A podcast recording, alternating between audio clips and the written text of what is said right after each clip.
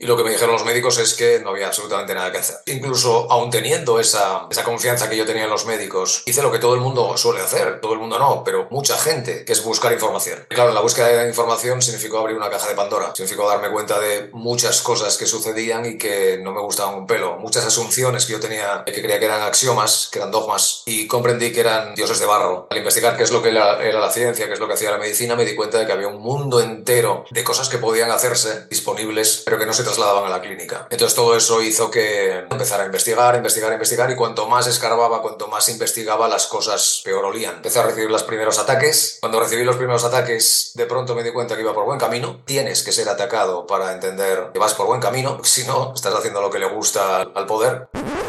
Ninja de la vida, me ha parecido fascinante esta charla que acabo de tener con Alfonso y lógicamente lo voy a tener que invitar una segunda vez más adelante porque mi libreta, mientras estaba hablando con él, parecía, estaba todo tachado con un montón de notas, parecía que fuera mi segundo cerebro ahí mismo. Y no es de extrañar, yo creo que el episodio de hoy se te va a pasar rapidísimo.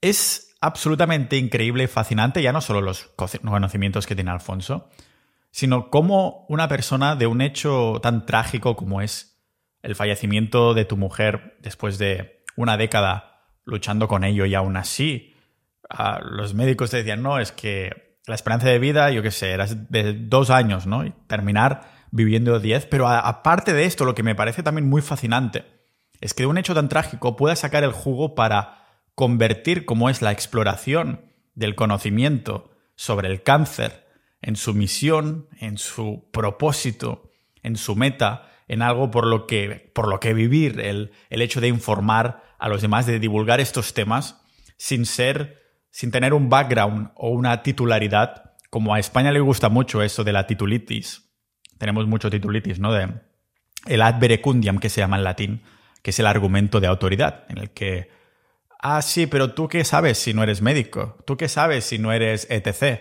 Y yo siempre digo el ejemplo, vale, entonces, si tu doctor te dijera que empieces a fumar, que te irá bien, ¿te lo creerías? ¿Verdad que no?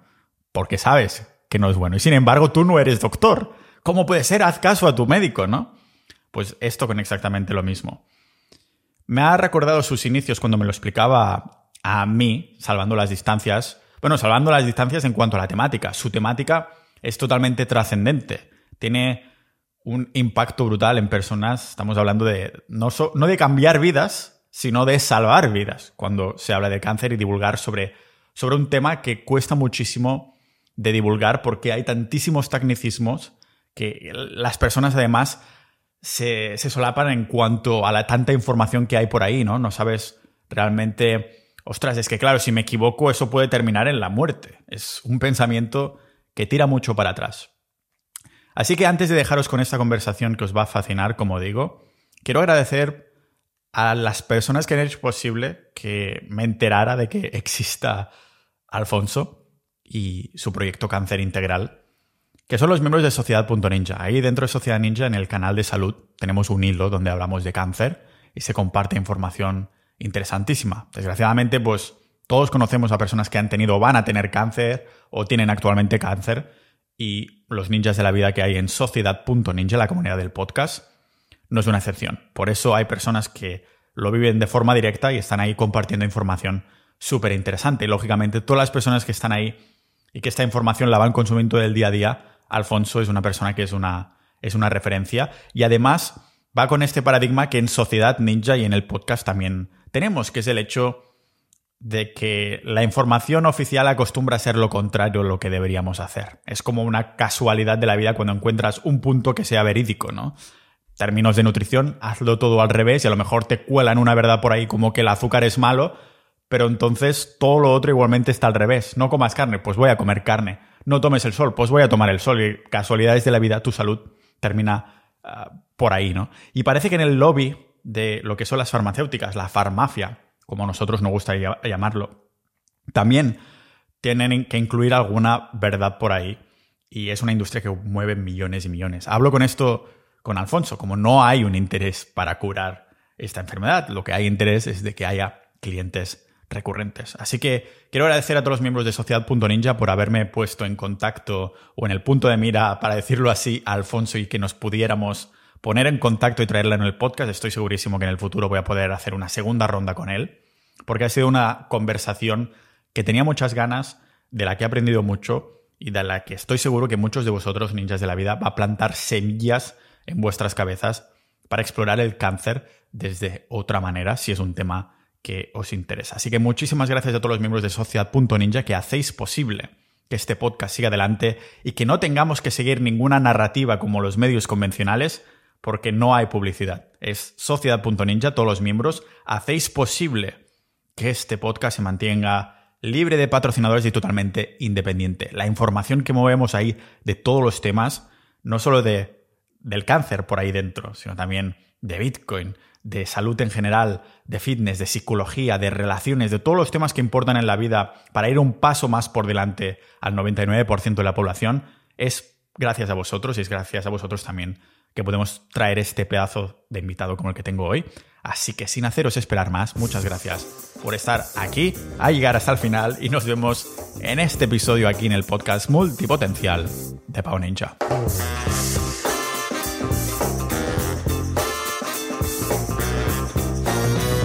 Antes de continuar con el episodio, decirte menos de un minutito que en la tienda de Pau Ninja tienes las mejores gafas antiluz azul del mercado. En serio, son las mejores en calidad, precio y funcionalidad. Además, también tienes chicles duros para marcar la mandíbula, para entrenarla, ropa antirradiaciones y más productos de biohacking que muchos ninjas de la vida usamos en nuestro día a día para combatir el entorno tóxico de la sociedad moderna.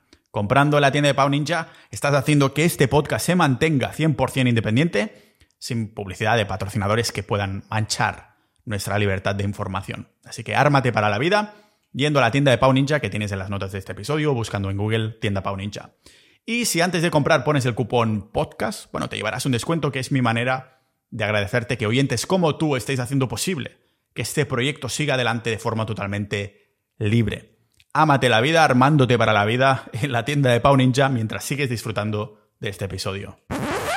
Básicamente de lo que me han etiquetado a mí muchas veces, Alfonso es extremista, así que ya, ves que el tono de la conversación puede ir a lo más extremo en el sentido que quieras, porque no tengo miedo a esta, a esta cancelación ni nada por el estilo. Mi afán no es convertirme en una especie de medio uh, pues típico, ¿no? Convencional, máximo de personas posible, sino un poco, yo creo que la tendencia que tienen Internet es que estos pequeños grupos ya tienden a encontrarme a mí o a encontrar a su propia tribu de personas que dicen, ostras, de pronto se me ha abierto la mente conociendo al caso de Alfonso, un ingeniero industrial que de pronto decide especializarse en eh, obsesionarse con, lo que es el, con lo que es el cáncer y lógicamente de lo que he escuchado sobre ti que ahora te preguntaré y, de, este, de esta misión o este propósito en el que estás metido, pues has terminado en caminos de, pues que van, van en contra absolutamente a lo que es el establishment, el dogma y demás. Entonces, mm, yo creo que siempre va bien hacer una pequeña introducción, a pesar de que habré hecho la intro ah, después de haber grabado ahora contigo. Ah, nadie mejor que tú uh, explicarnos un momento de, qué es esto, e, el, tema del cáncer, que es algo que a muchos les puede parecer Mm, van a tocar un tema que es un poco así porque todo el mundo conocemos a alguien que ha tenido, va a tener o, tiene cáncer. Y entonces, claro, queda como cómo se atreven de hablar de un tema así. Entonces, ¿qué es lo que te puso a ti a, con esta obsesión de, informarte sobre el cáncer?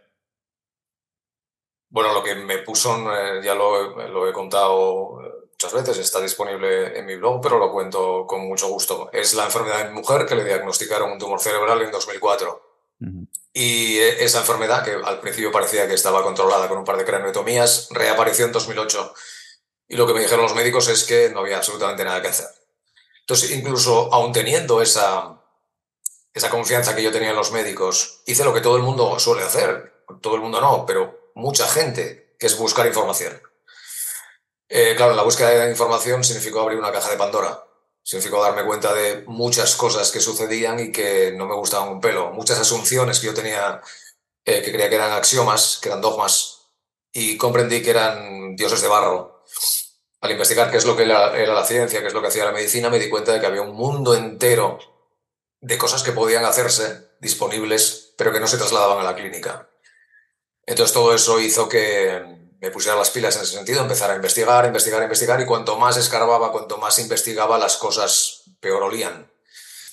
Entonces, al final lo que hice fue, eh, al principio, poner, hacer un blog, que es cancerintegral.com, de una manera casi por explicarme a mí lo que iba investigando, pero de pronto empezó a venir gente, a venir gente, a venir gente. Me posicioné en el caso de dieta cetogénica contra el cáncer bastante fuertemente inicialmente, porque en aquellas nadie, prácticamente nadie, muy pocas personas hablaban de ese tema. Estamos unos cuantos chalaos solamente. Empecé a recibir los primeros ataques. Cuando recibí los primeros ataques, de pronto me di cuenta que iba por buen camino. debes ser, tienes que ser atacado para entender que vas por buen camino porque si no, estás haciendo lo que le gusta al, al, poder.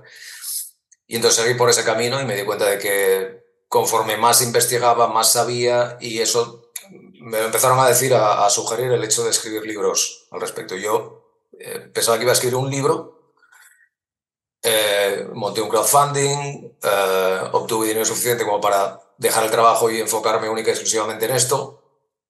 Eh, y luego cuando estaba investigando me di cuenta de que un libro se quedaba cortísimo. Entonces al final lo distribuí en siete. y de momento ya llevo escritos, creí que iban a ser 300, 400 páginas y llevo escritas 1500 de cuatro libros y me faltan por escribir otros tres. Oh, eh, y entonces esa es lo que tú acabas de decir, es, ha sido una suerte, entre comillas, lamentablemente, bueno, mi mujer falleció al final, aunque eh, mucho después de lo que se suponía que iba a estar, a vivir pero he tenido la suerte, entre comillas, que se entienda lo que estoy diciendo, de que eso me permite encontrar mi propósito. O sea, esto es para lo que he venido aquí a este mundo. Lo tengo clarísimo. Y esa es la, más o menos la sucinta introducción.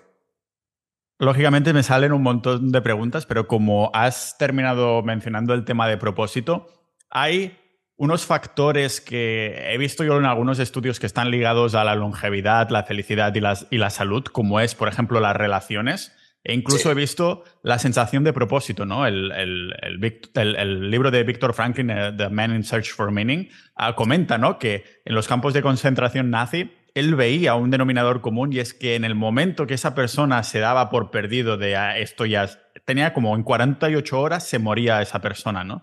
Y yo he visto casos de personas mm, próximas a mí que han tenido cáncer y, y que fallecieron justamente después de que me transmitieran la información de que esa persona se había dado por vencido. A lo mejor podría ser casualidad o a lo mejor no. No sé si, claro, habrás entrado en un montón de temas técnicos, científicos, de cosas que a mí o a algunos oyentes se nos van a, se nos irían a menos que compremos o obtengamos alguno de, de tus libros. Sin embargo, has mirado también factores como que parecen menos cuantificables, como es el tema de las relaciones o este, o este propósito.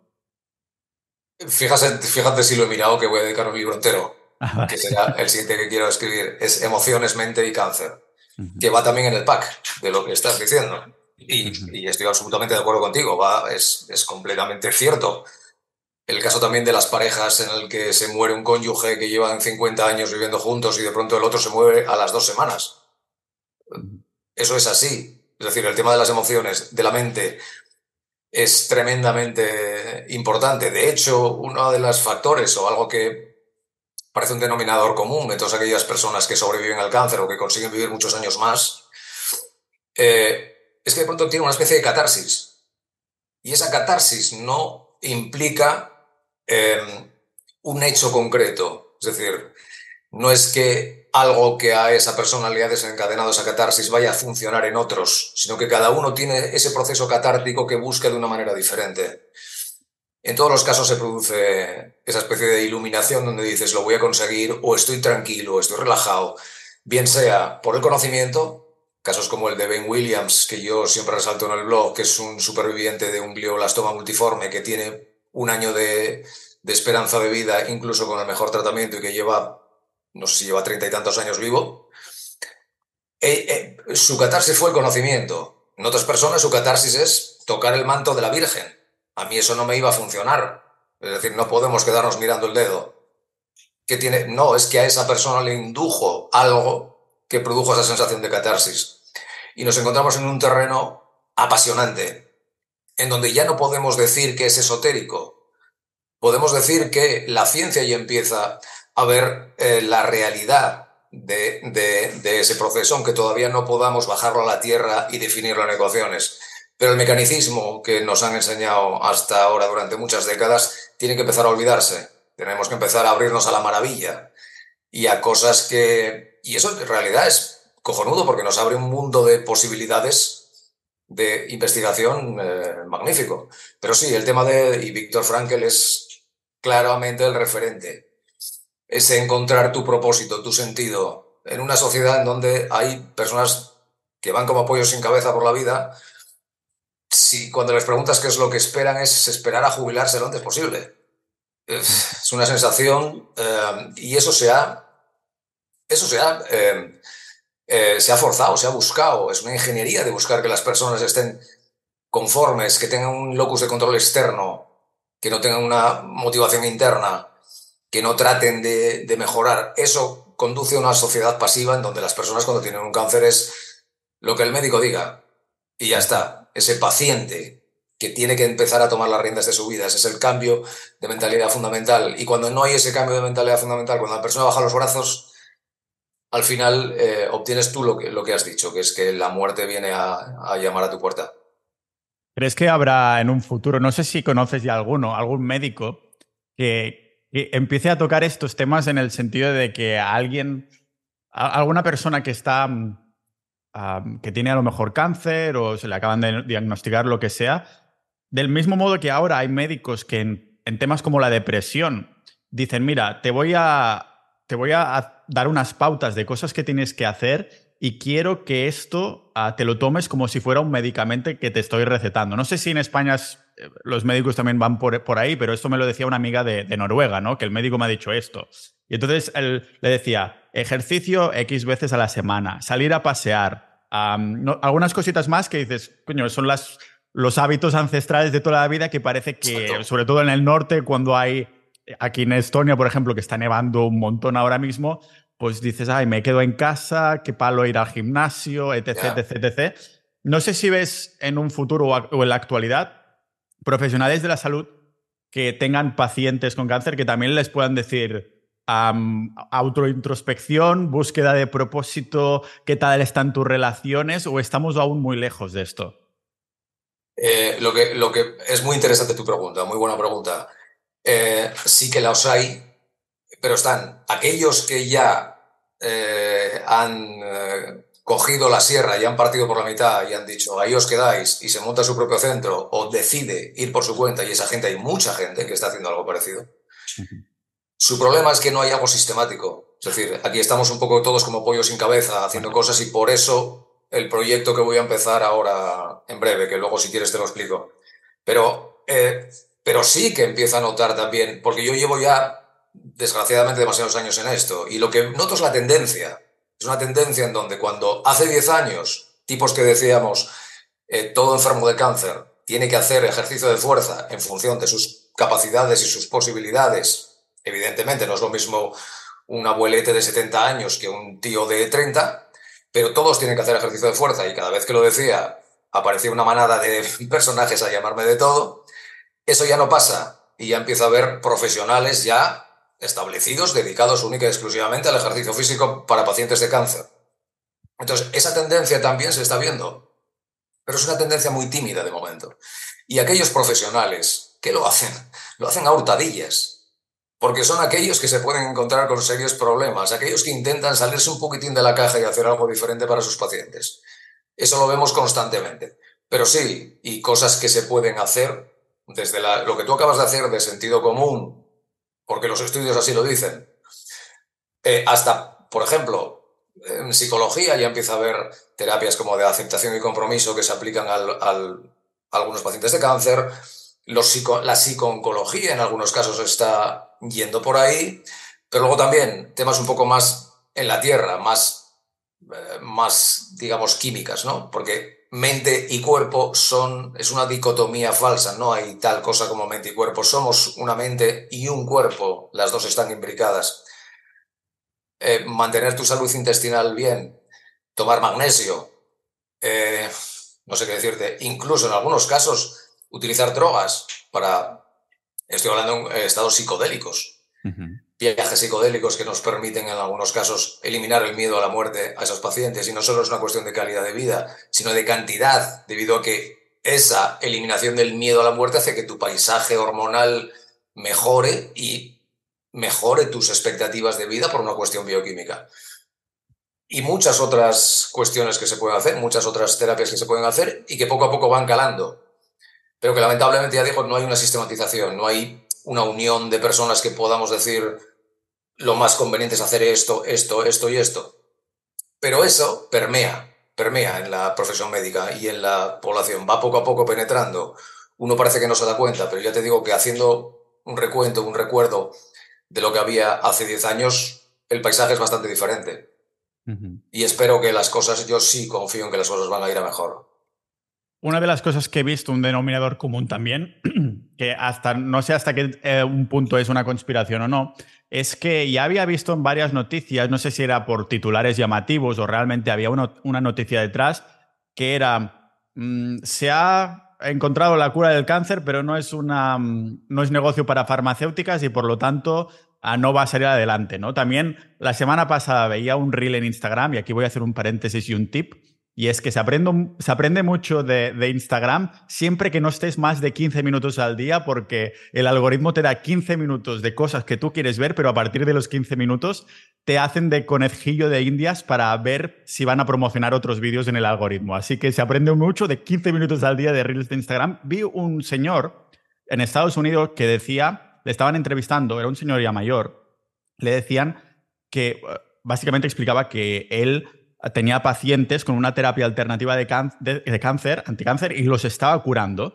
Y entonces, al cabo de un tiempo, lógicamente, cuando estás curando pacientes de cáncer, él decía esto, pues captas la atención de, todo lo demás, ¿no? Entonces le vino como la policía, el gobierno, no sé qué, y le chaparon la clínica ah, con la excusa de esto, no tienes suficiente autorización, no sé qué, bueno, que básicamente estaba sacando clientes de quimioterapia, que al fin y al cabo en Estados Unidos sabemos que el, lobby de la farmacéutica, de la medicina, si en España o en Europa a nivel global ya es muy grande, ah, pues por sectores aún lo es más, ¿no?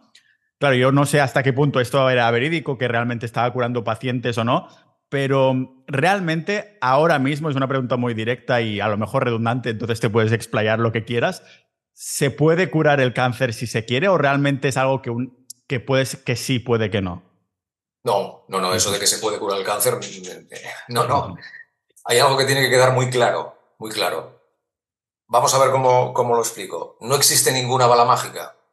Es decir, la gente está esperando a ver si encuentran la cura porque sea una cosa que te inyectan o te tomas y tal. No, el camino que sigue la ciencia ahora mismo es incompatible con la posibilidad de curar. ¿Por qué? Porque se basan en aislar pathways, caminos bioquímicos, para encontrar una molécula que vaya a ese pathway, y la complejidad orgánica es demasiada como para que eso vaya a suceder. Entonces, no existe, pero tampoco existe en la parte alternativa. Eso es la parte que quiero que quede bien claro y que eso es lo que hace que se tiren piedras contra nuestro tejado con personas que queremos que honorablemente alcanzar una solución. Por ejemplo, la terapia de Bursinski, de antineoplastones, o, bueno, decían que había hallado la cura del cáncer y que le habían fastidiado la vida. Que le habían fastidiado la vida porque estaba ayudando probablemente a los enfermos, no tengo ninguna duda, ¿eh?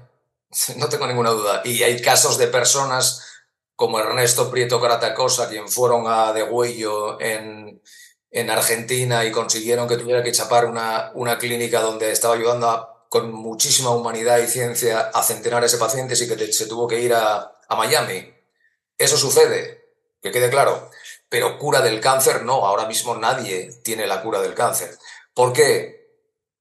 Porque la cuestión es obtener la combinación de terapias ya existentes. Es decir, a ver cómo lo explico. La cura del cáncer ya tenemos las herramientas para curar el cáncer. Rotundamente te digo que sí, a ver, con un 99,99999% de probabilidades. Siempre nunca digo nada con total y absoluta certeza.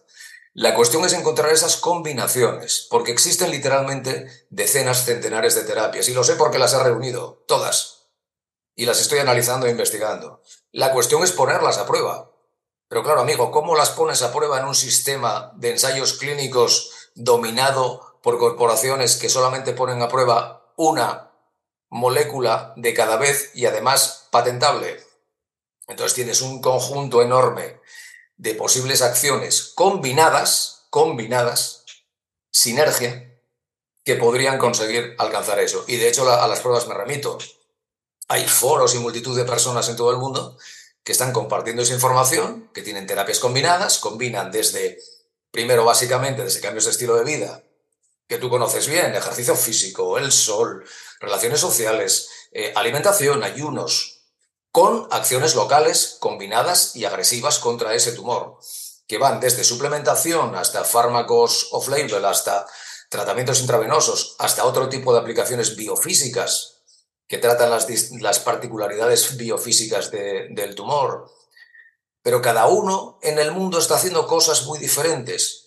La cuestión es encontrar la manera de, encontrar esas combinaciones ganadoras, esa lotería, y alcanzar cada vez más remisiones. Y lo sé porque lo estamos viendo en, en centros de oncología integrativa, que sí que lo están haciendo pero no tienen, es decir, es un proceso hasta cierto punto estocástico, en el sentido de que hay cosas que todavía se nos escapan y no sabemos por qué sucede.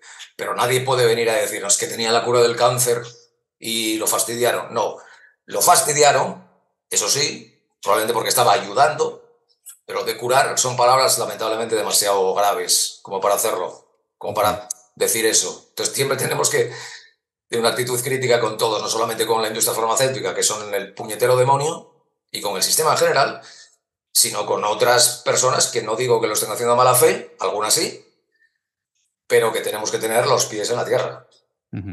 Nosotros en la comunidad, en vez de la industria farmacéutica, los llamamos la farmacia. Que, sí, sí, suena... claro es eso, es eso. es, un cártel, es un cártel, ojalá se quedan cortos los cárteles de la droga mexicanos. Y... Totalmente, o sea, por ejemplo, la misma industria de quimioterapia o cuánto dinero, dinero debe estar moviendo, lo que interesa son clientes recurrentes, no, no que no vuelvan los clientes, ¿no? Exacto, entonces eso es lo que la gente tampoco entiende.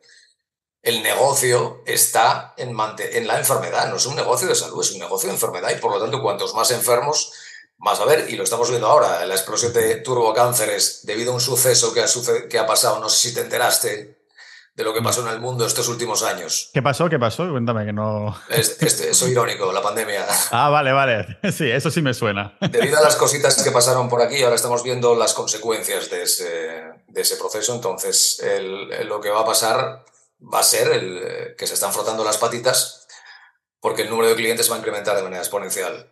Pero ya tienen preparadas terapias basadas en las que han hecho hasta ahora y también se están frotando las patitas porque el beneficio va a ser exponencial. Y mientras tanto aquí estamos alimentándonos de basura, que a su vez nos enferma y, siguen frotándose las patitas porque esa enfermedad va a hacer que el beneficio sea exponencial y aquí la rueda del hámster sigue girando, el círculo vicioso, hasta que llegue un punto en donde la cosa será tan evidente que yo creo que está empezando a serlo, en donde alcanzaremos una masa crítica y donde esto dirá crack. Creo que es lo que va a suceder. Por eso yo creo que muchos nos estamos volviendo un poco preppers o catastrofistas de, querer, hostia, necesito mi terreno, quiero ahí, cuando las cosas se pongan mal, me voy con mis vacas y mis cosas y al menos podré, podré detener lo mío, ¿no? Exacto. Ah, de, estas, estabas comentando estas distintas como terapias o maneras que se tienen que combinar de alguna manera para, para solucionar. ¿Estás hablando de eso, que tienes que combinar distintas terapias depende del tipo de cáncer o consideras que solo hay un tipo de cáncer que cuando se encontremos la combinación, entonces, pues, eh, ¿cómo lo ves eso? A ver, primero, metabólicamente, analizados de forma aislada, cada cáncer son iguales todos. O sea, cuando te dicen el cáncer son más de 200 enfermedades, les digo, no, no. Lo que queréis es dar esa sensación de diversidad para que ¿Para qué? Pues para que haya muchos fármacos diferentes. Si te fijas en la medicina, todos son causas idiopáticas en vez de ir a las causas comunes y por lo tanto de pronto tienes una dolencia, tienes un conjunto de fármacos, para esta dolencia ese conjunto de fármacos y para el cáncer no iba a ser diferente. Interesa buscar enfocarte en las diferencias. Tú y yo somos diferentes, genéticamente somos diferentes, pero no somos dos especies humanas diferentes. Lo que pasa es que si hay un fármaco para Pau Ninja, y hay otro fármaco para Alfonso Fernández, coño, tienes dos, dos fuentes de ingresos. Pero si nos dan estecnina a ti y a mí, nos morimos. Los dos igual. Pues en el cáncer es exactamente lo mismo. Lo que hay es diferencias en su localización.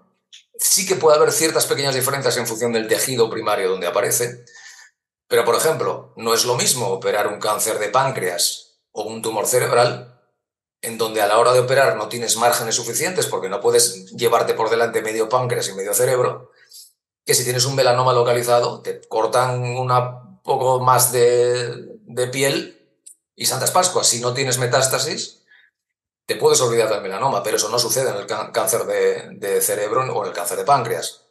O cuando esa operación, que para dejar las cosas claras, la operación sigue siendo el único tratamiento que realmente eh, puede ser curativo en cuanto al cáncer.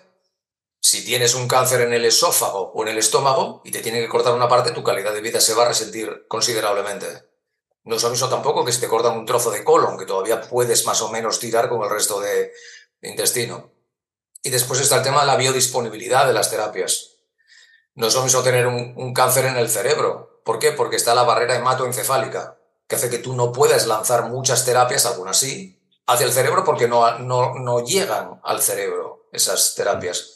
Entonces son diferencias, por decirlo de alguna manera, de localización geográficas y de ciertas características de cada órgano, eso sí, y de la biodisponibilidad de la, de la farmacocinética y farmacodinámica de los fármacos que se envían a esos sitios.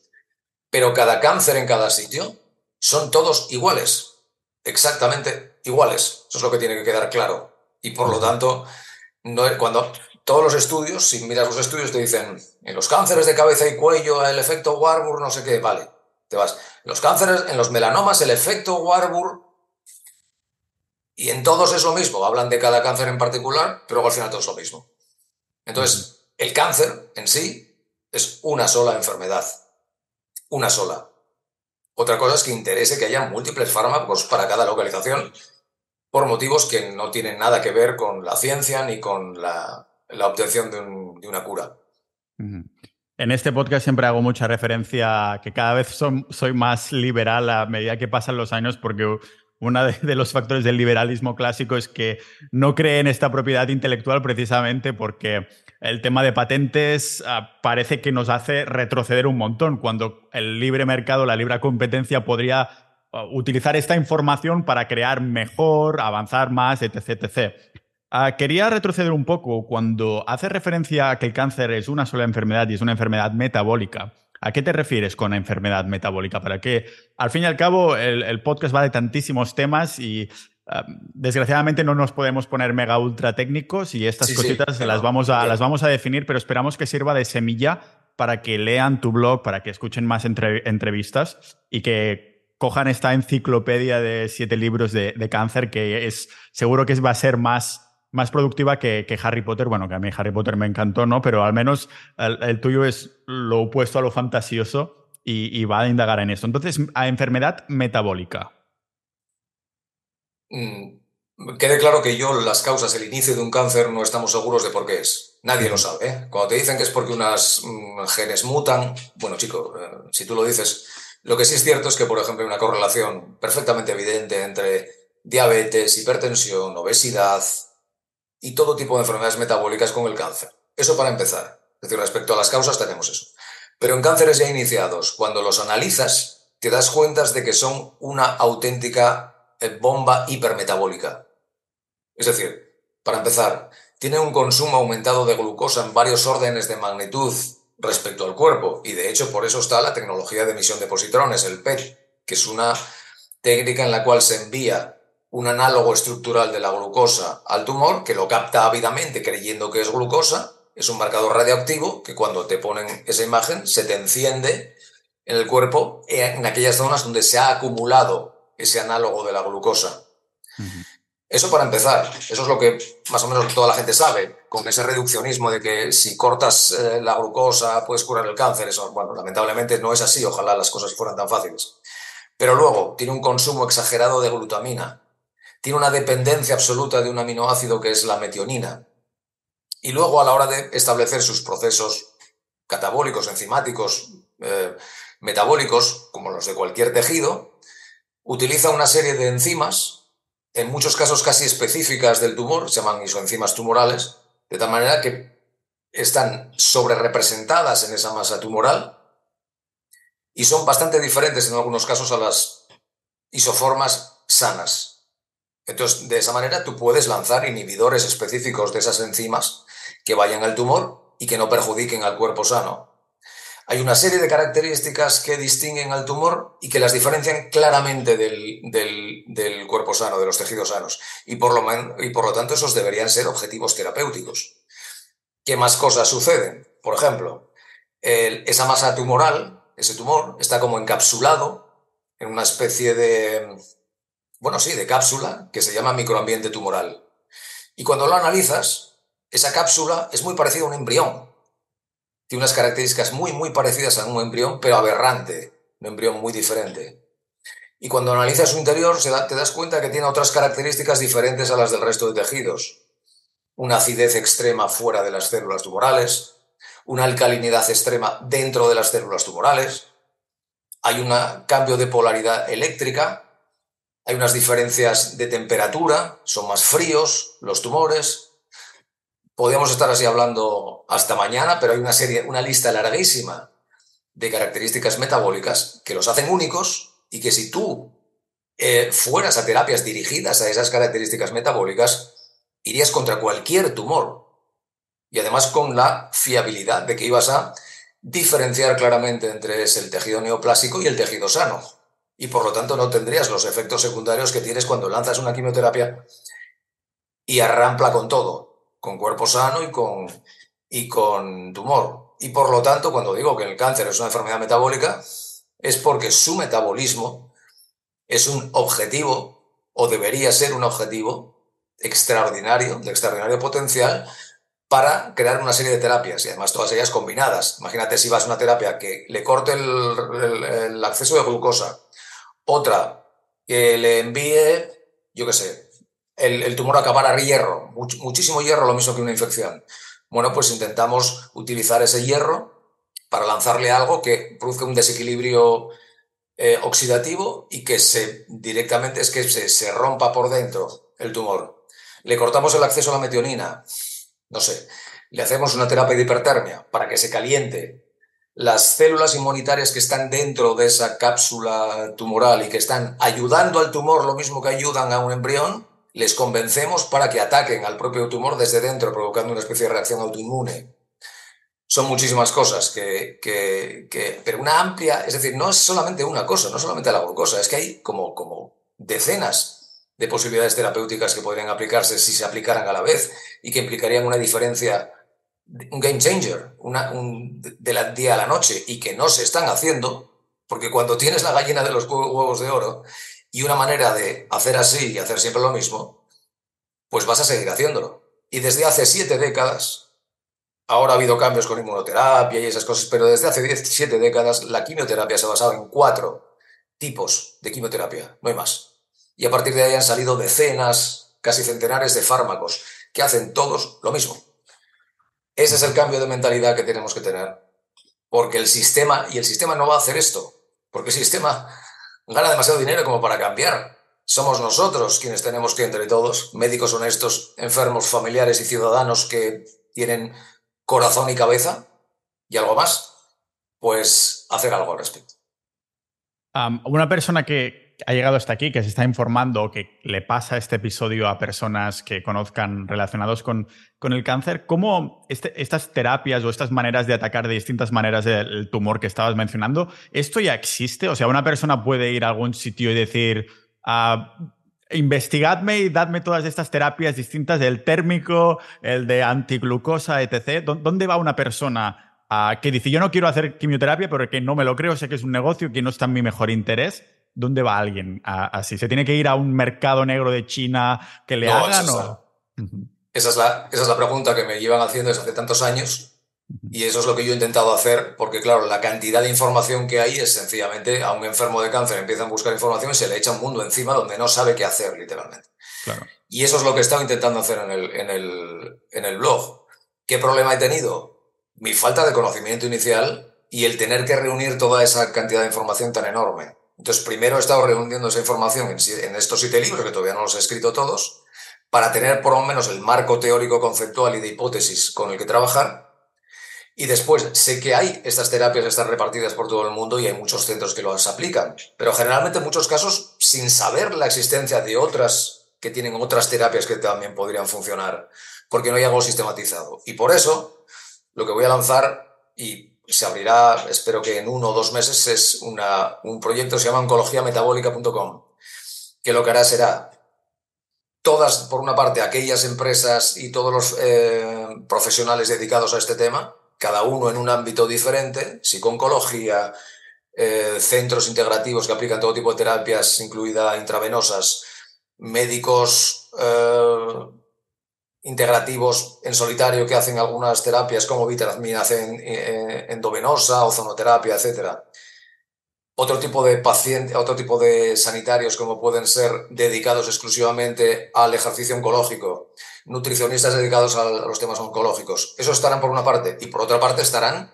los estarán científicos y estarán también los enfermos que entrarán también y habrá un buscador para ponerlos en, eh, en común. Y habrá un repositorio donde todas estas terapias estarán disponibles de manera que todos los profesionales puedan consultarlas de una manera centralizada y con eso podrán poner en práctica y estar eh, además en contacto unos con otros, profesionales entre sí, para comunicarse esa información. Porque el problema fundamental es que la información que existe es enorme, pero no se ha centralizado. Nadie la ha cogido, la ha reunido en un mismo sitio y nadie ha cogido y ha puesto en comunicación tanto a estos em, profesionales como a estos pacientes, para que entre ellos hagan piña, porque esto no es algo que solucione una sola persona, ni un laboratorio, ni alguien que saque una pastillita.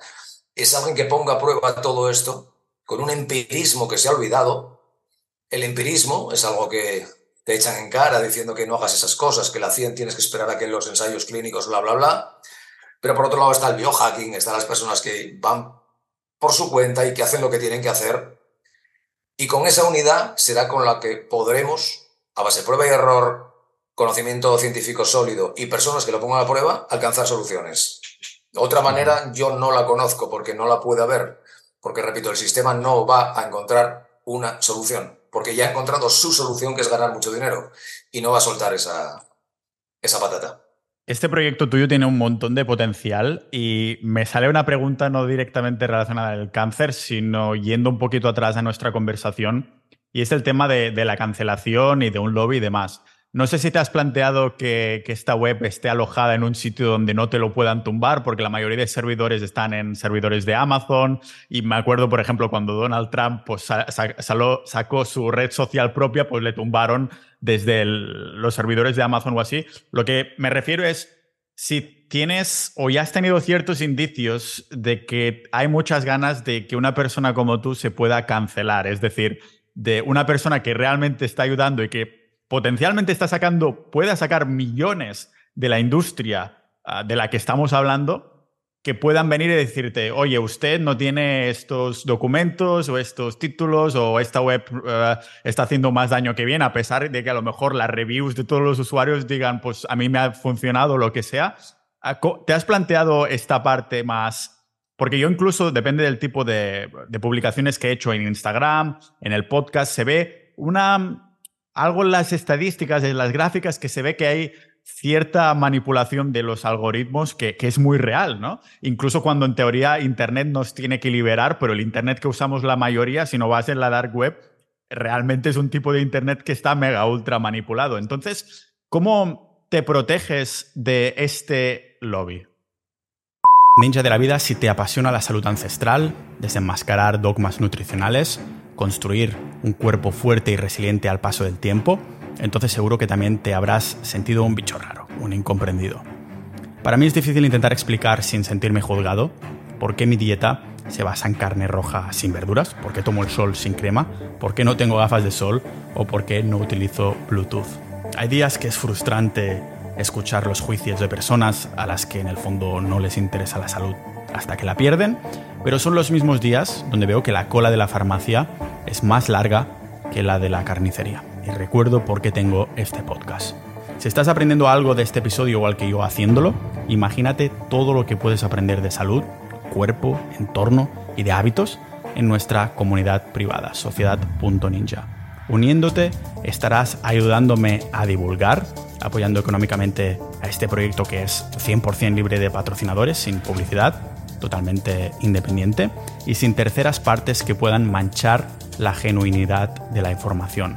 Pero no solo esto, sino que uniéndote formarás parte de una tribu de más de mil ninjas de la salud y de la vida como tú, que intentan mantener intacto el instinto de tener una mente curiosa, para no olvidar que los hechos y el sentido común no entienden de títulos o agendas. En Sociedad Ninja compartimos datos, debates, experiencias de nutrición, fitness, salud y noticias que no verás en los medios tradicionales, pero sobre todo compartimos valores. Entra a formar parte de un círculo de personas con esta llama interior que quieren encender más que el fuego de campamento que usaron nuestros ancestros, también para transmitirse experiencias, historias, sed de aprendizaje, pensamiento crítico, inquietudes e información crucial para la supervivencia, porque estamos ante la supervivencia de la salud del hombre y lo que sepamos ahora nos avanzará a los cambios que nos deparen los mercados. No creo que haya sido alguna vez algún encuentro o un retiro de fin de semana donde las comidas sean exclusivamente de carne de pasto. Pues así lucen los retiros y quedadas de Sociedad Ninja que organizamos por toda España y alrededor del mundo. Avánzate a los cambios que vienen y adelántate a la enfermedad aprendiendo sobre salud ancestral, pero también sobre las otras temáticas del podcast, dinero, mente, mundo, con montones de chats tan vivos como sus miembros, episodios exclusivos multitemáticos, audiocursos y boletines. Hemos creado algo tan increíble que no queremos que muera de éxito y por esto cerramos acceso a nuevas incorporaciones cuando lleguemos a los 1200 miembros. Únete ya a Sociedad Ninja y conviértete en un ninja de la vida. Primero tengo abogado, eso para empezar. Segundo, eh, no tratando nunca ningún caso de manera individual. Si alguien me envía un, email y recibo muchos emails, por favor, ¿podrías ayudarme? Jamás les doy ningún consejo individual diciéndoles, yo no puedo hacer eso, lamentablemente yo no les puedo hacer eso. Todo es público y lo que hago es divulgar y con una base de estudios eh, detrás, con lo cual es muy, muy, muy difícil atacarme. Al principio me atacaban en masa, hace 10 años. He tenido linchamientos que lo flipas, de asesino, te vamos a insultar, te vamos a llevar a la policía, Sociedad Española de Oncología Médica, denuncien a este hijo de puta. Bueno, era lo habitual. Entonces, por eso tuve que ponerme un armazón de, de, unos artículos de una extraordinaria profundidad, unos artículos que la gente me decía, es que yo esto no lo puedo leer porque es demasiado técnico. Y yo le decía, mira, es que lamentablemente tengo que labrar mi reputación con los médicos primero y tengo que protegerme diciendo, no, vas a tener que venir a mi despacho a mm, machacarme argumentativamente delante de toda la gente, pero no lo vas a poder hacer porque tengo el armazón argumental es demasiado duro como para que tú vengas a decirlo. Me importa un bledo que seas oncólogo, que seas quien seas, no vas a poder. Entonces, la defensa es esa también, es la profundidad de todo aquello que expongo. La defensa también es la cantidad de personas que empiezan a hacer presión, en el sentido de decir, no puedes engañar a no puedes llamar estafador a una persona y que todas esas personas se den cuenta de que estás haciendo una labor honesta. No puedes. Alcanzar al público directamente es una, mm, es una muy buena defensa. Y después ya cuestiones más técnicas. Bueno, en su momento me intentaron tumbar la web por el tema de la ley de protección de datos. Y la tuve cerrada un mes porque es cierto que no cumplía esa mierda de ley que lo único que protege es a las grandes empresas que hacen lo que les da la gana, pero sirve para las delaciones, las envidias y tal. Entonces los temas los tengo más o menos eh, eh, preparados. Y otros temas sí que tengo para, para, defenderme y para, y para protegerme de, bueno, de otra índole, que prefiero, de otra índole. Y, sí, pero bueno, estoy, ¿qué vamos a hacer? He emprendido este camino y ya sé qué es lo que hay. La defensa será que realmente yo no seré ahora quien yo solamente seré un organizador Estoy ofreciendo información ya disponible, no estoy mintiendo, ahí están las referencias científicas. Estoy concitando a muchos enfermos y muchos profesionales. Vas a tener que acabar con todos ellos. Y además, si, si tienes esta, esta web, esta web se puede replicar en muchas, de muchas otras formas. Eso es bueno, que yo no quiero personalizarlo en mí. De hecho, en algún momento a lo mejor habré cumplido mi función y si alguien viene y toma el mando y lo hace ellos o alcanzamos una solución, yo me dedicaré a otras cosas, no tengo ningún problema. Entonces, bueno. con, una industria, con, una industria que mueve tantos millones, yo creo que es eso, no tiene sentido protegerse de, algo así, porque mm, igualmente has hablado también, cuando has tocado el tema de la quimioterapia, ¿significa que la quimioterapia no sirva o sí que sirve y hay que ir con cuidado con esto? Ese es el, problema, es cuando, eh, o sea, la mejor mentira es la que tiene una parte de verdad. Es decir, que la quimioterapia puede servir algo, sí, claro, pero aquí hay, como siempre, multitud de matices, multitud de aristas. Eh, las personas que han conseguido resultados y que han remitido su enfermedad, en un porcentaje de los casos muy alto, han utilizado también medidas convencionales. Es decir, cuando alguien me dice, no, no utilizó quimioterapia y se salvó y tal, yo le digo, es posible, ¿eh? Es posible que haya cosas que se, que se hagan, pero tienen que ser cosas, medidas bastante agresivas y terapias endovenosas y tal para poder obtener esos resultados. Pero la quimioterapia en sí, eh, a ver, no es tanto solo la quimioterapia, sino cómo se utiliza, de qué manera. Porque, por ejemplo, tú si antes proteges tu cuerpo y consigues conocer metabólicamente el tumor, tú puedes hacer que esa quimioterapia no te fastidie tu cuerpo sano y vaya casi focalizada exclusivamente al tumor y entonces hablamos de otra cosa distinta, hablamos de un animal distinto, cuando consigues enfocarlo al tumor. Pero para eso tienes que hacer unas acciones concomitantes. El tema del ayuno, el tema de la alimentación, el tema de ciertos suplementos, de ciertos fármacos adyuvantes a esa quimioterapia, de ciertas maneras de no solamente en cantidades, sino en tiempo. Es decir, hay momentos del día donde funciona mejor que en otros. Todo ese tipo de variables, todas esas variables que van asociadas al uso de la quimioterapia, generalmente se desconocen y es un one size fit all, es decir, mandan la quimioterapia a todas las personas de la misma manera en vez de hacer ciertas acciones que permitan proteger al cuerpo. Esa es lo que yo llevo diciendo y lo que a mí me hacía mucha gracia es que me atacaban diciendo que yo estaba promoviendo esas medidas eh, y que quitarle la quimioterapia al enfermo, decir que no utilice quimioterapia. Coño, pero si estoy haciendo todo lo contrario, vuestra querida quimioterapia estoy tratando de que funcione mejor, estoy tratando de proteger al enfermo, porque ahora eso no, sucede. Entonces, el problema del tema del cáncer es que salen las dicotomías constantemente. Es la ausencia de matiz a la hora de juzgar una situación que requiere una opinión tremendamente matizada, porque la sociedad no quiere matiz, la sociedad quiere blancos y negros, respuestas inmediatas, interruptores. De hecho, a mí la gente ya me ha atacado algunos por decir que por qué decía de utilizar la quimioterapia. Llegamos a ese extremo, es decir, al extremo opuesto, decir que la quimioterapia no tiene que utilizarse nunca. Y luego, ¿qué haces con un enfermo que no tiene opciones terapéuticas, que no tiene acceso a un, a un médico integrativo, que no tiene dinero para acceder a unas terapias integrativas que en muchos casos son muy caras? ¿Qué haces con esa gente? Le recomiendo quimioterapia metronómica, por ejemplo, a dosis bajas pero constantes, que lo que hacen es no joder el cuerpo mientras haces opciones, pero claro, tienes que hacer cosas también tú, tienes que coger las riendas de tu vida. Y eso requiere un esfuerzo y algunos enfermos literalmente prefieren morirse a hacer una dominada o a querer hacer una dominada. Entonces, aquí hay tantas cosas de las que hablar, tanto matiz, tanta cosas que rascar, que quedarse en la superficie como estoy escuchando constantemente en los medios es un insulto. Me has hecho una pregunta muy buena que requiere ese matiz. Ese decir, no te puedo decir ni sí ni no. Te estoy diciendo que la quimioterapia en sí es una basura y es un veneno, eso lo sabe todo el mundo, pero que si la vida te da limones tendrás que hacer limonada.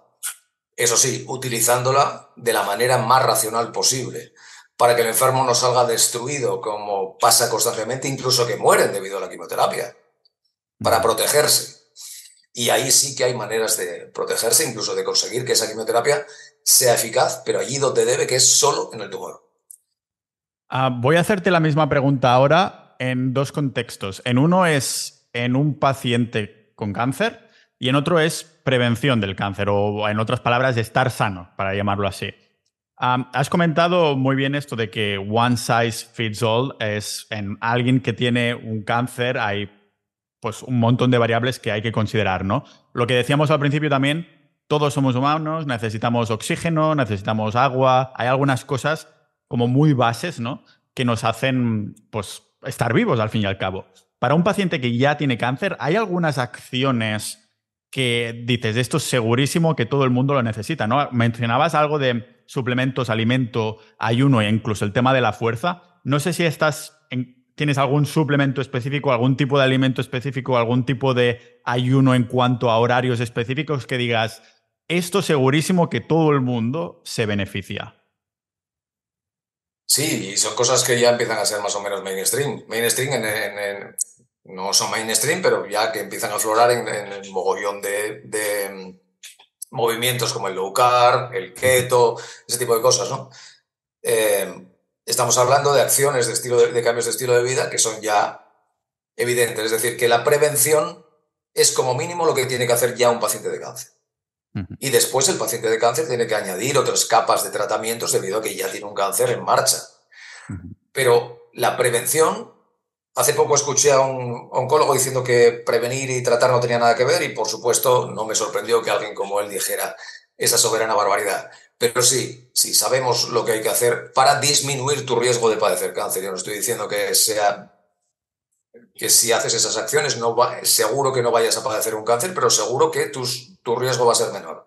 Estamos hablando de ejercicio de fuerza, estamos hablando de horas de sueño, Estamos hablando de lo que decíamos antes, de unas relaciones eh, sanas, no relaciones tóxicas. Estamos hablando del control del estrés. El mundo contemporáneo es muy difícil, pero tienes que intentarlo. Estamos hablando de la higiene lumínica, de que las frecuencias de la luz por la noche no torpeden tu generación de melatonina, que es la eh, directora de orquesta del resto de, de hormonas. Utilizar luces rojas por la noche, gafas blue blockers, por ejemplo. Estamos hablando del contacto con la naturaleza, que se nos ha olvidado lo que es. El pisar la tierra con los pies descalzos. Estamos hablando de que te dé el sol lo máximo posible. Estamos hablando de una serie de acciones ya que empiezan ya aflorar en el inconsciente colectivo. Pero en tema de suplementos, tenemos una deficiencia de vitamina D y de magnesio endémica. Es decir, casi un suplemento de vitamina D3 unido a K2 sería un must para todo el mundo en estos instantes. Un suplemento de magnesio sería un must para todo el mundo. Esos dos son los que yo creo que todo el mundo debería estar tomando, independientemente de su situación, porque impactan profundamente, son una base eh, que impacta profundamente en una miríada de, cuestiones eh, eh, corporales pero luego hay temas que se podrían muy interesantes, entre los cuales está, por ejemplo, taurina, está glicina, y luego algunas hierbas que nos mejorarían nuestra hierbas adaptógenas, que una de las cuales es la ashwagandha, que yo a la hora de dormir siempre tomo y que aconsejo también a muchas personas. Y en el tema de la suplementación habría para hablar largo y tendido. Quizás también un suplemento de zinc. El balance cobre-zinc suele estar desequilibrado y es un balance muy importante.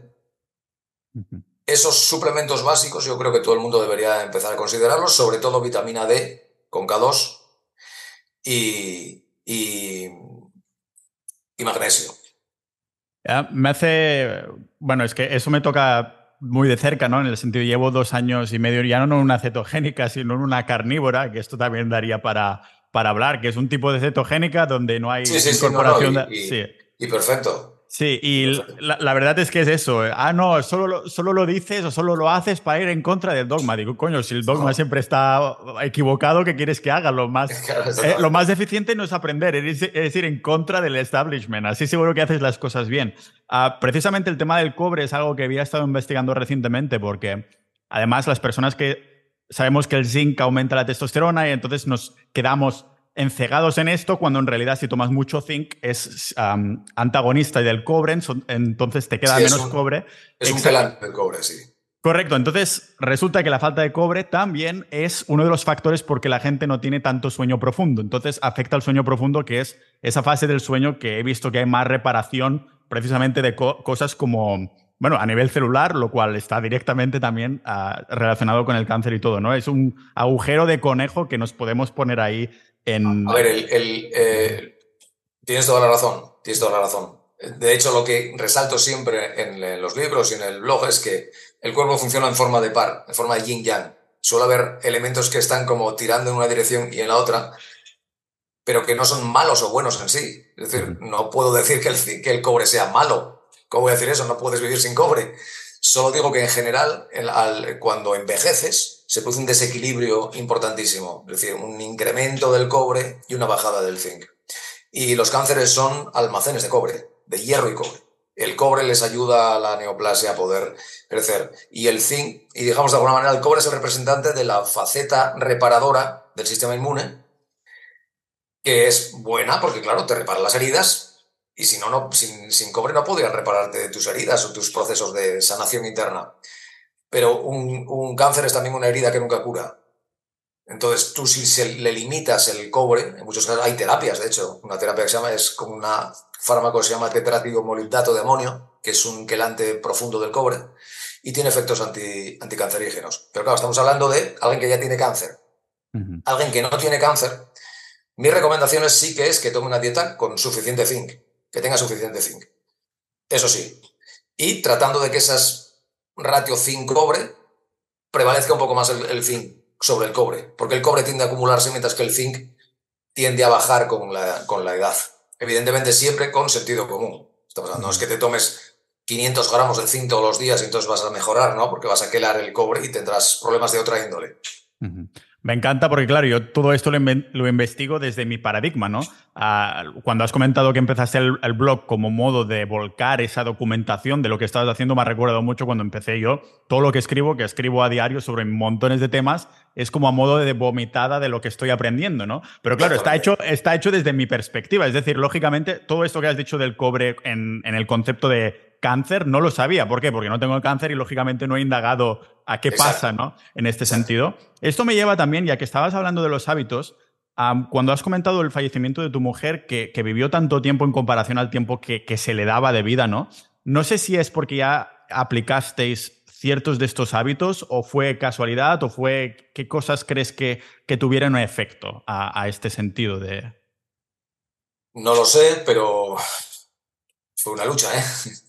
Una lucha conseguir que implantar esas cosas. las implanté primero en mí, para darle ejemplo de lo que había que hacer, y un cambio de alimentación, cambios de alimentación. No conseguí que hiciera ayunos estrictos durante mucho tiempo, los hice yo, pero ya no conseguí que los hiciera. Una, quizás nuestra mentalidad cambió, sí que nos ayudó el haber tenido ese proceso para saber lo que importa en la vida, y eso es muy, muy, muy, muy importante. Muy importante el dejarte de gilipolleces y enfocarte en lo que importa. Y luego también suplementación. Sí, estuvo tomando mucha suplementación, pero una época en donde yo tampoco sabía demasiado. Entonces estamos haciendo un poco prueba-error. Yo también probaba cosas, cosas que le daba y que ahora no le daría, cosas que le habría dado. Nos pusimos en contacto con algunos profesionales, aplicamos algunas terapias, que algunas quizás no eran sinérgicas unas con otras.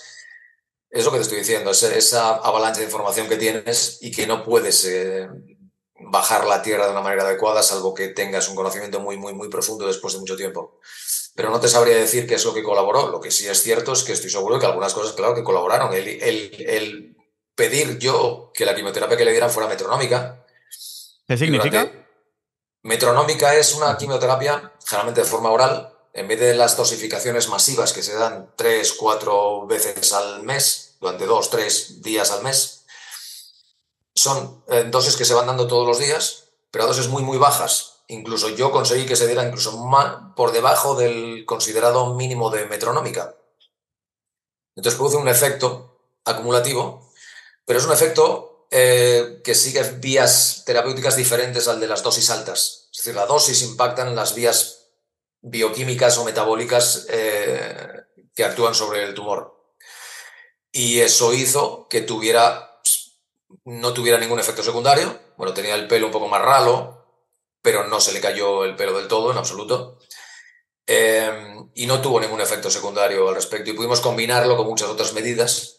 Y la verdad es que incluso el tumor llegó a, a disminuir eh, en un tiempo, que es algo muy extraño que se vea que una disminución de un tumor cerebral utilizando quimioterapia metronómica. Alimentación, por supuesto. Ella nos habíamos dejado un poco después de la primera operación. Ella había engordado bastante, pero luego perdió 10 kilos. Tenemos una foto de antes y una foto del después. y parece al revés. La foto del después parece como si fueran 10 años antes ¿no? de, de aquello. Entonces eso por supuesto que ha colaborado porque sabemos que eh, las enfermedades metabólicas colaboran con el cáncer y que si unas personas obesas que tiene cáncer lo va a llevar peor que si no es obesa. Entonces, no, ella no fue nunca obesa, pero bueno, tenía unos kilos de más. Entonces, esas medidas seguro que han influido. Ahora, ¿cuáles, cuántas, de qué manera? Eso no lo sé, ni lo sabré nunca. Una de las cosas que, has tocado varias veces durante la conversación y que no hemos indagado, bueno, que no has mencionado es el tema del ayuno. El tema del ayuno es algo que seguramente habrás indagado muchísimo y seguro que algo me dice que ya tienes una conclusión al respecto, ¿no? Bueno, una conclusión al respecto es que sería conveniente que todo enfermo de cáncer practicara el ayuno. El ayuno intermitente, para empezar, y ayunos de varios días de vez en cuando unos ayunos profundos que son los únicos. En realidad no, esto lo dice Ernesto Prito Gratacos estoy de acuerdo con él. En realidad no puedes alcanzar una cetosis profunda solamente con dieta cetogénica. No puedes. Tienes que limitar mucho. Pero va, a ver, yo he escrito un libro entero al respecto de la dieta cetogénica sabiendo que hay, un factor que la gente olvida que es la metionina, ratio metionina-glicina o glicina-metionina. El exceso de metionina te va a impedir entrar en cetosis, no solamente el exceso de carbohidratos. Entonces, si preconizas demasiada carne de músculo en vez de órganos, partes cartilaginosas, morros, orejas, rabo, em, em, mollejas, em, estómago, yo qué sé, toda esa casquería que ahora mismo se... Eh, moluscos, importantísimo. Entonces puedes tener más problemas. Pero luego lo que necesitas es hacer ayunos intermitentes todos los días. Es una medida que metabólicamente, no solamente por el tema de la cetosis, que también, sino por otras cuestiones diferentes van a permitir que tu cuerpo luche activamente contra el tumor. Es decir, es, lo que estamos haciendo es hacer que tu cuerpo luche contra el tumor. No es tanto una medida antitumoral directa, mm. eso quiero que quede claro. No hay muchas cosas que sean antitumorales directas, sino de decir, no, el cuerpo sano va a competir con el tumor, no solo lo va a atacar, sino que le va a quitar recursos y va a llevárselos para él. Eso es lo que quiero que quede claro. Y después los ayunos profundos, que lo que hacen es inducir un profundo estrés al tumor porque disminuye profundamente el acceso a recursos metabólicos del tumor que se los lleva el cuerpo. No le doy esa glucosa, el cuerpo no necesita apenas glucosa, funciona con la transformación del panículo adiposo en ácidos grasos y en cuerpos cetónicos por el hígado.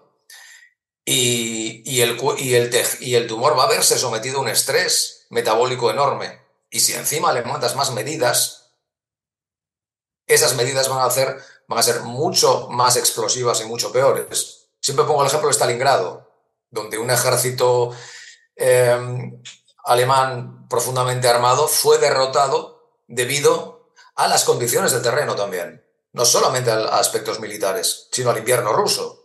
Entonces la cuestión es que el, el cáncer viva en un invierno ruso. El invierno ruso son todas esas acciones que haces que no son directamente antitumorales, sino de debilitamiento del tumor. Si después envías esa quimioterapia o envías esas otras fármacos o esas otras acciones específicas locales contra el tumor, van a ser doblemente efectivas, porque ya está debilitado debido a que no tiene la capacidad de defenderse frente a esas acciones. Eso es lo que hay que tener claro. Hay que hacer una estrategia bien pensada, combinada, que no solamente se limite a las acciones locales militares, que es lo que hacen los médicos, sino con una estrategia que incluya todo tipo de, acciones combinadas. El famoso zoom out, que tanto digo también en este podcast, que nos quedamos en el zoom in, la, vista de hormiga, pero a veces la vista de águila te da una perspectiva de absolutamente lo que estás haciendo, ¿no? Exacto. E, este ayuno de varios días en, personas que tengan cáncer, ¿hay alguna cantidad de días o de horas que se ha visto? Buah, aquí es aún más efectivo porque todo el mundo quiere esa. Ah, no, tienen que ser, yo qué sé, cinco días exactos, ¿no? A partir de aquí, el, no sé si hay, has indagado en esto también. No te sé, es decir, esto ya varía, hay cosas muy. Eh, también está el tema mental. claro. Está el tema mental. Aunque pasados ciertos días curiosamente de pronto encuentras la paz mental, encuentras que las cosas son más fáciles, que no tienes hambre. Entonces, yo recomendaría que como mínimo dos días, porque generalmente cuando dices más la gente se asusta mucho. No le puedes decir a un señor que ha estado toda su vida tomando su croissant a la plancha de desayuno que de pronto tiene que ayunar cinco días. Le supone un estrés que a veces es contraproducente. No están preparados mentalmente. Van, tiene que ir por pasos. Aunque a veces perfectamente una persona puede ayudar, ayunar varios días. La persona promedio puede ayudar, a, ayunar varios días y no hay ningún problema. De hecho, la persona que más tiempo ha ayunado fue un señor que estuvo, creo que más de un año, ¿no? Pueden ser 400 y pico días. Solamente, bueno, con electrolitos, con vitaminas y tal. Era una obesidad mórbida y perdió no sé cuántos kilos y estuvo más de un año sin comer. ¿Por qué? Porque ah, tenemos un almacén de panículo adiposo, casi el 75% de la población, que le permitiría ayunar sin ningún problema esa cantidad de días. Solo que hay un condicionante externo e interno también que nos han impuesto de que eso no puede ser porque vas a perder. Eh, el problema es la masa muscular, pero esa masa muscular no tiene por qué perderse eh, excesivamente si se hacen las cosas bien. Pues que también está el tema mental, como digo, está, es conveniente que la persona pueda, si haces meditación estaría mucho mejor, porque tus niveles hormonales tus, tus eh, hormonas adrenales no estarán disparadas al principio y no catabolizarás tanto. Es un tema bastante complicado, pero lo importante es saber que sí se puede ayunar varios días y que prácticamente eso no va a debilitar a casi nadie. Luego está el tema de la caquexia, que es importante, evidentemente un enfermo con caquexia. Habría que coger las cosas con pinzas a ese respecto. Pero eso no se soluciona comiendo más, como he escuchado a algún nutricionista. Come más. ¿Cómo que come más? No se trata de comer más que azúcar, bollos, que me estás contando. No, el problema es la pérdida de la masa muscular y para mantener la masa muscular tienes que comer con la cantidad suficiente de proteínas, no tantas que nutran al tumor, y con ejercicio físico. Eso es así, de fuerza que permita mantener esa masa muscular, porque el, músculo es un poderoso regulador metabólico y además está compitiendo con el tumor. Es un competidor natural con el tumor. Entonces, es un tema muy complicado, pero sí que sería conveniente que varios días, mínimo dos, de vez en cuando, a lo largo del año, el enfermo de cáncer los pusiera en práctica. Y para el para prevención del cáncer, el ayuno, o sea, intermitente se está diciendo mucho que sí, pero incluso el de un par de días o incluso más días, de vez en cuando, tú, por ejemplo, lo haces o, o a lo mejor dices debería hacerlo, pero no lo hago. El máximo ayuno que he hecho son de tres días no he hecho más. Eso lo, reconozco, no he hecho más. De vez en cuando hago, eh, hago ayunos intermitentes de una manera frecuente, no lo hago todos los días, lo reconozco, pero frecuentemente hago ayunos intermitentes y de vez en cuando sí que estoy un día, muy de vez en cuando dos días sin comer. Y es un regulador, es un inductor de autofagia, que la autofagia es un tema bastante complicado respecto al cáncer, pero que si no tienes cáncer es una manera extraordinaria de hacer una especie de limpieza, de reset corporal, que hace que se limpien todas las impurezas y vuelves otra vez a, empezar, por decirlo de una manera para que se entienda. Respecto al cáncer, la, la autofagia es un poco más complicado porque el cáncer genera su propia autofagia local que le ayuda pero se desconecta esa autofagia local de la autofagia sistémica. Entonces, ¿no? cuando dicen, no es que no puedes hacer ayunos porque generas autofagia que ayuda al cáncer. No, el cáncer va a hacer lo suyo independientemente de lo que tú hagas con tu cuerpo. La autofagia lo que hace es proteger a tu cuerpo, de nuevo, para que luche contra el cáncer, que va a hacer lo que le dé la gana. Él va a ir a su bola y va a generar sus propias es una máquina de supervivencia, como cualquier embrión. Es un embrión aberrante que tratará por todos los medios de sobrevivir y de poner el cuerpo sano a, los pies de los caballos, a sus pies.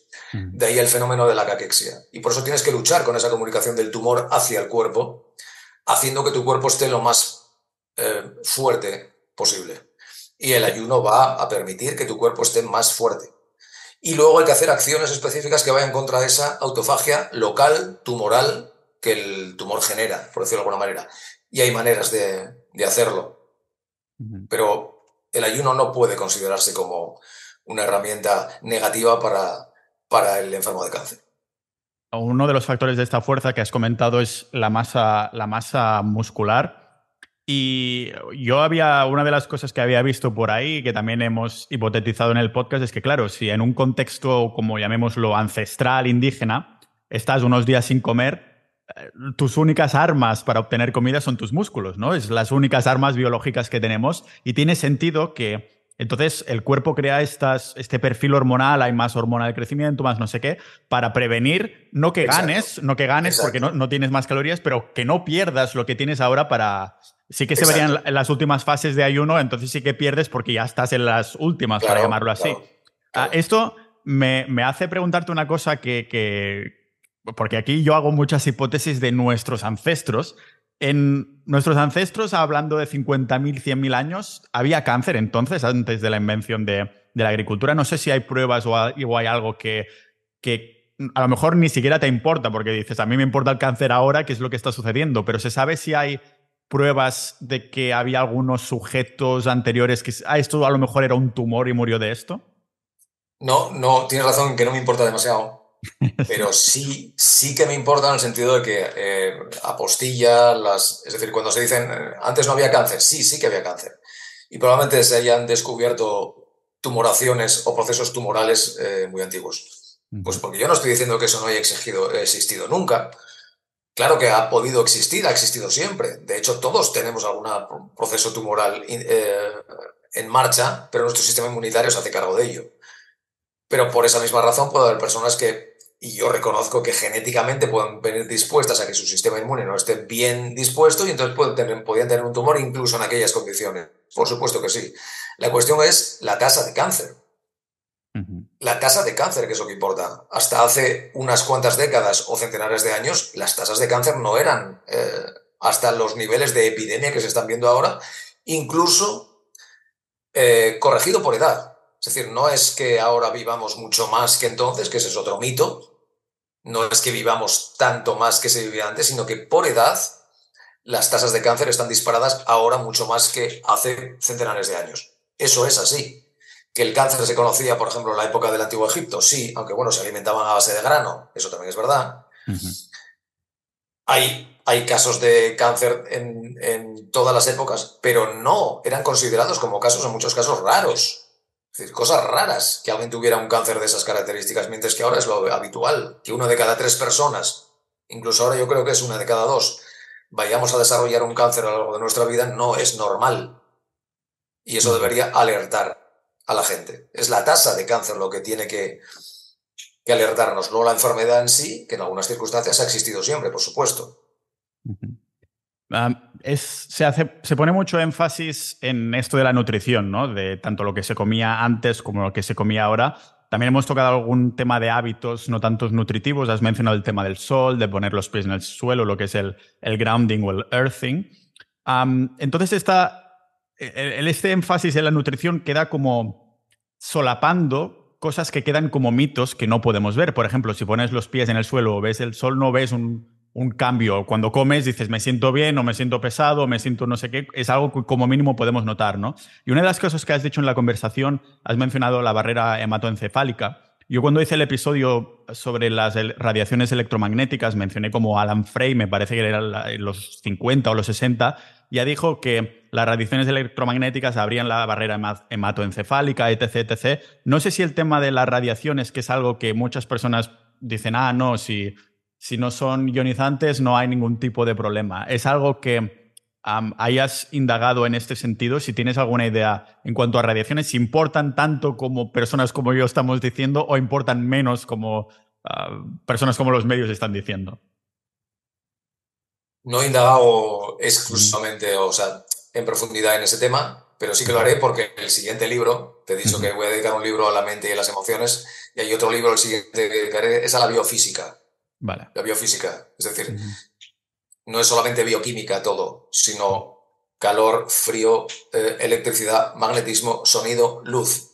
Son esas seis eh, facetas. Y no me cabe absolutamente ninguna duda de que los, los experimentos que se, que se, están haciendo, estamos literalmente sometidos a un achicharramiento de, de, de, ondas y por lo tanto eso tiene que tener alguna repercusión. ¿Cuál es la repercusión? No lo sé. Dependerá tal vez quizás de la susceptibilidad de cada persona, la, del nivel de frecuencias al que esté sometido. Pero esas ondas no tengo ninguna duda de que tienen una influencia. Lo que no me vale es decir, no, no, eso no afecta para nada. Tú eres científico. Lo que tienes que decir es no lo sé, porque no hay. Es lo mismo que ahora en, tantos aditivos que se decía que no, que no, no, son completamente seguros y ahora se está viendo que no son seguros porque, claro, la, dosis acumulativa a lo largo de décadas es lo que tienes que ver. No es que te vayan a freír el cerebro inmediatamente. pero esas dosis acumulativas y precisamente el peligro que tiene es eso, de que no puedes establecer una relación causa-efecto inmediata, sino que tienes que esperar mucho tiempo y hacer muchas observaciones para que eso suceda. Pero aquí el principio de prevención solamente se aplica para la cúrcuma. Ay, te puede hacer daño la cúrcuma o la ivermectina, que es un fármaco conocido desde hace décadas. Coño, me estás hablando de eso para estas dos sustancias que se conocen desde hace tanto tiempo. La cúrcuma es milenaria, pero no lo aplicas a las ondas electromagnéticas. Por supuesto que tienen una influencia, vamos, yo creo que sí que tiene una influencia, apostaría que tiene una influencia porque tiene que tenerla, porque no puede no tenerla, porque físicamente es imposible que no la tenga. Ahora, ¿cuánta y cuál sería su extensión? No lo sé, pero seguramente tendríamos que aplicar un principio de precaución y escuchar a aquellos que dicen esas, que establecen esas hipótesis. Ah, para ir terminando, bueno, lógicamente este es un tema de que podría dar por horas y a lo mejor en, un futuro cuando esté en Asturias en persona, que tengo pendiente entrevistar a algunas personas de ahí, puedo hacer un tour para haceros una segunda versión de entrevista en persona. Voy a ponerte en una situación, ¿vale? Imagínate una persona que está viviendo en el campo, ah, toma el sol, tiene una nutrición perfecta, cetogénica, con carne, con ah, productos locales está descalzo, tiene exposición al frío también, etc, etc, pero está totalmente solitaria. No tiene ningún propósito de vida. Está, todo es perfecto en cuanto a entorno y esa persona está bien en plan, no tiene estrés, está calmada, yo soy un ermitaño, no tengo ninguna necesidad de tener relaciones de ningún tipo, ni amistades, ni familiares, ni románticas, ni nada. Y tampoco, sí, me gusta hacer mis cosas por aquí, pero no tengo una sensación de propósito, propósito. Y otra persona es lo opuesto, ya te lo puedes imaginar. Una persona que está en, la ciudad, está expuesta a antenas no 5G, sino 6G. hay un montón de mm, agentes tipo metales pesados en el aire porque está viviendo en una zona donde hay muchos coches. Y pues lógicamente ni le toca el sol porque está en una oficina donde hay un montón de luces azules. Y sí tiene relaciones románticas, está llena de amor, tiene una sensación de que quiere y le quiere mucho y tiene ese propósito que es su trabajo a pesar de que está en una oficina y eso le llena de vida, para llamarlo así. ¿Qué persona crees? Ya sé que es un ejercicio un poco así y lógicamente no tienes que decir este o este, puedes indagar, pero ¿qué persona crees que tiene más probabilidades de que tenga cáncer? Es una extraordinaria pregunta, es muy buena pregunta, ¿eh? te lo en serio. Y por supuesto la respuesta correcta es no lo sé, pero una vez dicho eso, eh, te voy a hablar. Hay un estudio, se hizo un estudio muy, muy, muy curioso en Estados Unidos, no sé si lo conoces, que era una comunidad que se había ido a vivir a Estados Unidos desde Italia y que sus tasas de enfermedad, no recuerdo exactamente si era cáncer o si era enfermedades cardiovasculares, no recuerdo muy bien, era bajísima. Entonces, claro, dijeron, bueno, vamos a investigar qué es lo que pasa con ellos. Seguramente tienen una alimentación muy diferente, basada en alimentos locales italianos, tal. No, no, comían la misma basura que todos los demás bebían todos los demás, lo mismo que todos los demás, trabajaban en lo mismo que todos los demás. Lo único que les diferenciaba era un sentido de comunidad, de asociación, de comunión, de unión entre ellos y de tranquilidad. Y ese era el único factor que los diferenciaba. El único. Y después hay un estudio muy interesante que hablaba sobre eh, la percepción subjetiva de soledad escucha bien lo que estoy diciendo, la percepción subjetiva de soledad es lo que mm, eh, em, eh, el factor fundamental que podía hacer prever el desarrollo de alguna enfermedad. Es decir, no tanto el estar acompañado como el de no sentirte acompañado o tener una soledad que no es la adecuada. Respecto al propósito, que más también a lo que ibas, eso yo no lo sé, pero supongo que tiene, tiene que ver también o va enlazado en lo mismo uno no está solo cuando estás bien acompañado de ti mismo, me da la sensación. Si no tienes esa sensación de soledad, si sabes lo que quieres y no tienes problemas en, estar solo. Hay personas que conocemos que no pueden estar solas, literalmente no se soportan a sí mismas y necesitan estar con alguien porque si no es que no saben qué hacer. ¿Cuál sería el, eh, de los dos el que podría desarrollar más cáncer? No lo sé, pero repito, es una muy buena pregunta porque es un tema de extraordinaria importancia. De extraordinaria importancia que yo me gustaría analizar en el futuro, pero no tengo, no tengo una respuesta, pero no, no me extrañaría que a lo mejor esa persona sin propósito y soledad de pronto tuviera, haciéndolo todo bien, tuviera un cáncer y la otra no, ¿eh? No me extrañaría en absoluto. Ah, Me parece que es una muy buena manera para cerrar porque es así abierto para también el público, para la audiencia que piense, ¿no? También en qué cosas le importan a ellos y qué cosas no. Y sin duda una de las cosas que nos importará es que vayan a visitar tu blog, todos sus proyectos. ¿Dónde te puede encontrar la audiencia? Pues en cancerintegral.com. Si quieren revisar mis libros estaré por supuesto encantado y también en oncologiametabólica.com, que es el proyecto en el que estoy ahora embarcado y que espero que sea un antes y un después a la hora de, ayudar a, la gente. Seguro que lo será, igual que espero que lo sea esta conversación para el resto de, la audiencia. Así que, Alfonso, muchísimas gracias por haber venido aquí. Me ha encantado la, la conversación y espero poder hacer una segunda parte en el futuro. Muchas gracias, Pau. Un abrazo.